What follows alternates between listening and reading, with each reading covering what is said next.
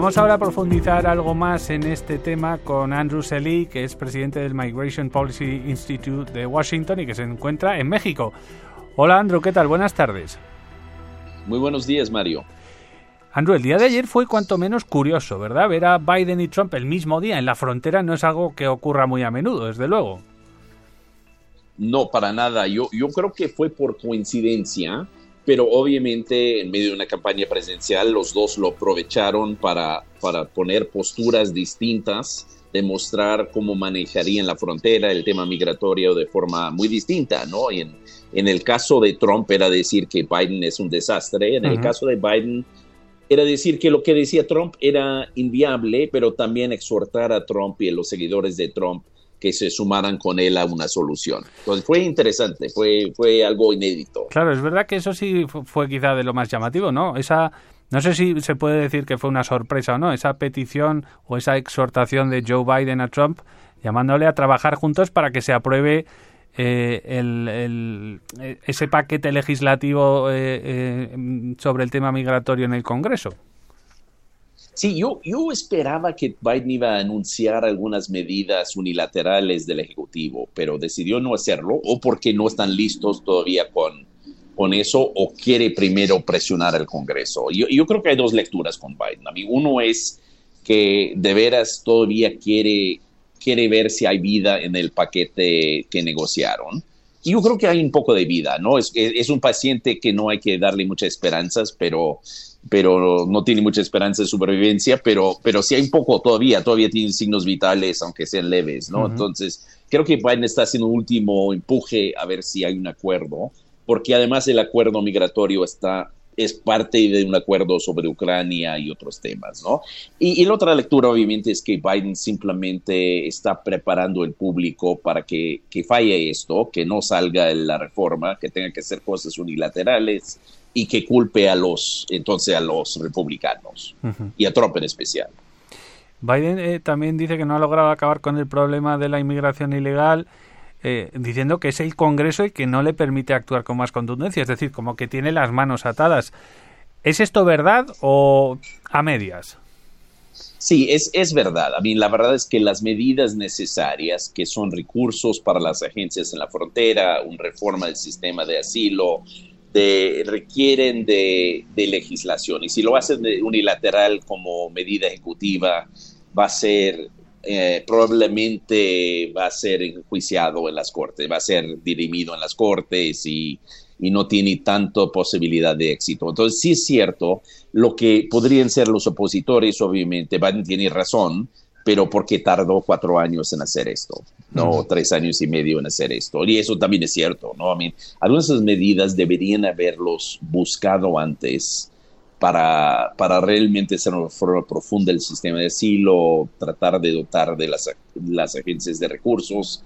Y la consecuencia ha sido un, un auge en el número, un aumento muy notable en el número de personas llegando a la frontera, 2.4 millones de, llegadas, no de personas, pero de llegadas el año pasado. Algunos son duplicados, uh, pero un número muy grande y la mayoría no tienen más remedio que, que darles, que dejarlos entrar al país. Y eso sí, sí genera un desconfianza en el público norteamericano sobre el sistema migratorio y Biden tardó mucho en tratar de enfrentar esto.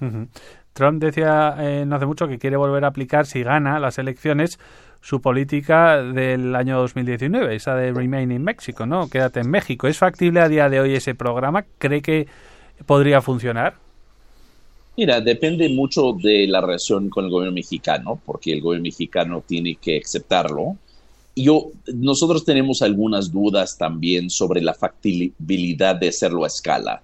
La verdad es que lo que salvó a Trump la vez pasada, está aumentando la migración mucho, mucho, mucho, y de pronto vino COVID, ¿no? Y con COVID bajó la movilidad en general, ¿no? Y, se volvió muy difícil cruzar fronteras, bajó el número de personas que estaban en movilidad, que estaban migrando hacia el norte.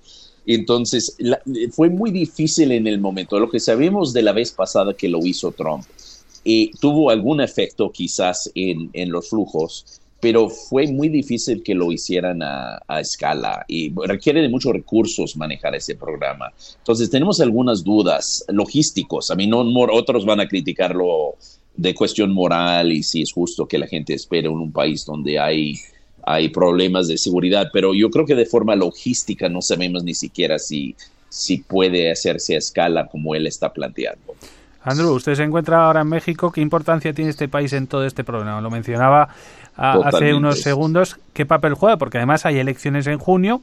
AMLO, Andrés Manuel López Obrador, no va a poder continuar como presidente y no sabemos eh, si ganará eh, su sucesora, digamos Claudia Sheinbaum, ¿no? o si lo hará Xochitl Galvez. Eh, y si México puede cambiar sustantivamente o sustancialmente su política hacia lo que ocurre en la frontera con Estados Unidos.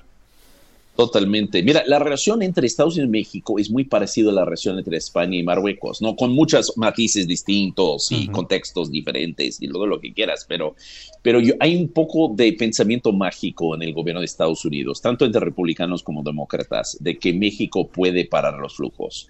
Es, eso no es cierto, y, no es cierto porque Estados Unidos no puede parar los lujos, como México, que tiene menos inversión en el tema migratorio, instituciones un poco menos sólidas, va a poder hacerlo, lo que, lo que Estados Unidos no puede. Lo que sí es cierto es que, que México, el gobierno mexicano tiene capacidades de interrumpir algunos de los flujos, de disminuirlos un poquito, también de ofrecer asilo y residencia a personas que quieren quedarse en México si se vuelve difícil entrar a Estados Unidos, de negociar el retorno de algunas personas como venezolanos que Estados Unidos no puede deportar a Venezuela, pero puede regresarlos a México si México los acepta. Entonces hay mucho en juego ahí entre Estados Unidos y México. Yo creo que con Biden hay presión, presiones mutuas entre los dos gobiernos con Trump obviamente sería una presión muy fuerte del gobierno de Estados Unidos a México y hay que ver con un nuevo, una nueva presidenta, que seguramente va a ser mujer, una nueva presidenta, cualquiera de las dos que sea, cómo reaccionaría a ese tipo de presión. ¿no? No sabemos. ¿eh? López Obrador decidió que era políticamente importante quedar bien con Trump y aceptar sus condiciones. No me queda claro que eso con, con Xochitl Galvez y Claudia Sheinbaum va a ser su respuesta. ¿Quién de los dos, Andrew Biden o Trump, saca más rédito del tema de la inmigración? Entiendo que eh, quizás Trump, porque la base republicana es la que pide más contundencia ¿no? hacia los inmigrantes que cruzan la frontera. Mira, yo creo que los, yo creo que los demócratas han cedido este tema al Partido Republicano por, por no cuidar el, el tema de la frontera. No entendieron el, la gravedad del asunto si pierden la percepción del control en la frontera, ¿no? Y eso ya está generando anticuerpos en, en, la sociedad norteamericana contra Biden, ¿no? Eso no quiere decir que tienen que ser duros, tienen que tener un sistema de asilo que funciona, tienen que repatriar los que no califican, tienen que dar recursos a las agencias, tienen que hacer cosas sensatas, no es que tienen que ser crueles, tienen que ser sensatas, ¿no? Y no, no hicieron esas inversiones. Y eso ha dado un tema a Donald Trump. Hay que ver, y, todas las encuestas nos dicen que el público confía más en los republicanos que los demócratas para manejar la frontera. Hay que ver si Biden logra revertir esto, si él está, que él muestra que los republicanos son los que no quieren avanzar en el Congreso, que él toma algunas acciones unilaterales para tratar de rectificar la situación. Si bajan los números y, él, logró mostrar que él logró hacer cosas, que él sí hizo cosas para bajar los números, a lo mejor gana el tema, a lo mejor ya gana la partida contra Trump en este tema, pero en este momento sí, sí está favoreciendo a Trump y es parte de lo que se refleja en, en la ventaja ligera que Trump tiene en las encuestas. De todas formas, eh, a pesar de esto que me acaba de contar Andrew, es verdad que Trump eh, se le ve incluso más eh, radical, digamos, en sus propuestas hacia la inmigración que, que antes, ¿no? No hace mucho dijo que no solo iba a prohibir la entrada en Estados Unidos de personas de países como Siria, Somalia, Yemen o, regiones como Gaza, que también buscaría bloquear a comunistas, marxistas y socialistas. ¿Qué es lo que busca con este tipo de propuestas un tanto eh, disparatadas, sobre todo esta última? Mira, yo creo que quiere, sí, está pensando probablemente Venezuela y Cuba y, Nicaragua y otros países. Mira, y también está proponiendo, y lo que dijo ayer es que va a usar la policía local, que no son del gobierno nacional, son gobierno hmm. local que los, los va a utilizar para deportar a los migrantes indocumentados en el país, que va a tener campamentos donde los reúne para deportarlos. Mira, yo creo que, son propuestas radicales y, yo creo que son propuestas mucho más allá de donde está el público norteamericano. en general, lo que nos dicen las encuestas es que el público norteamericano sí está muy preocupado por la frontera, siente que no hay un control, que no hay un sistema, lo cual es cierto, pero también tienen una opinión favorable de los migrantes. uno de cada cuatro norteamericanos tiene un padre familia que es inmigrante. ¿No? A mí es, es un número enorme. Todos nosotros en Estados Unidos tenemos lazos con, con migrantes y probablemente con migrantes indocumentados, ¿no? A mí no, no, no, siempre sabemos, ¿no?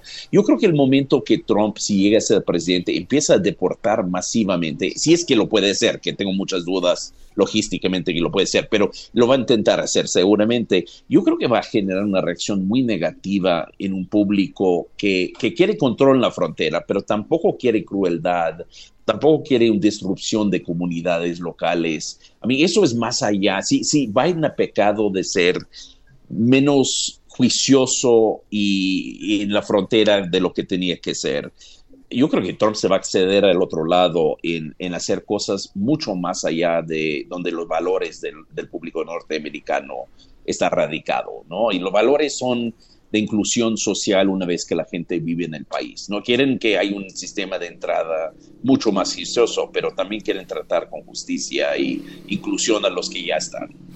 Bueno, pues veremos a ver qué es lo que ocurre, porque claro, quedan bastantes meses para las elecciones. Este tema, eh, a buen seguro, eh, va a ser muy, muy, muy, muy tratado en la campaña electoral y ya veremos si gana Trump eh, en las elecciones y cumple todas estas cosas que está diciendo y vemos si Biden reacciona o no propone. Falta mucho todavía, exacto. Falta mucho, eso es hasta noviembre y mucho puede cambiar de aquí a noviembre. Exacto, todavía Estamos viendo los inicios de la campaña aquí y va a ser va a ser interesante ver por, por dónde va. Claro, claro. Y, también hay que ver lo que va a suceder lo que va a suceder en México, eso es, que eso, eso es, así en, es. el mes de junio. Dos elecciones. Exacto. Sí, así es, ¿eh? Bueno, pues Andrew Selly, presidente del Migration Policy Institute de Washington. Eh, Andrew, muchísimas gracias por atendernos hoy. Gracias, Mario. ¿eh? Gusto saludarte, poder acompañarte hoy.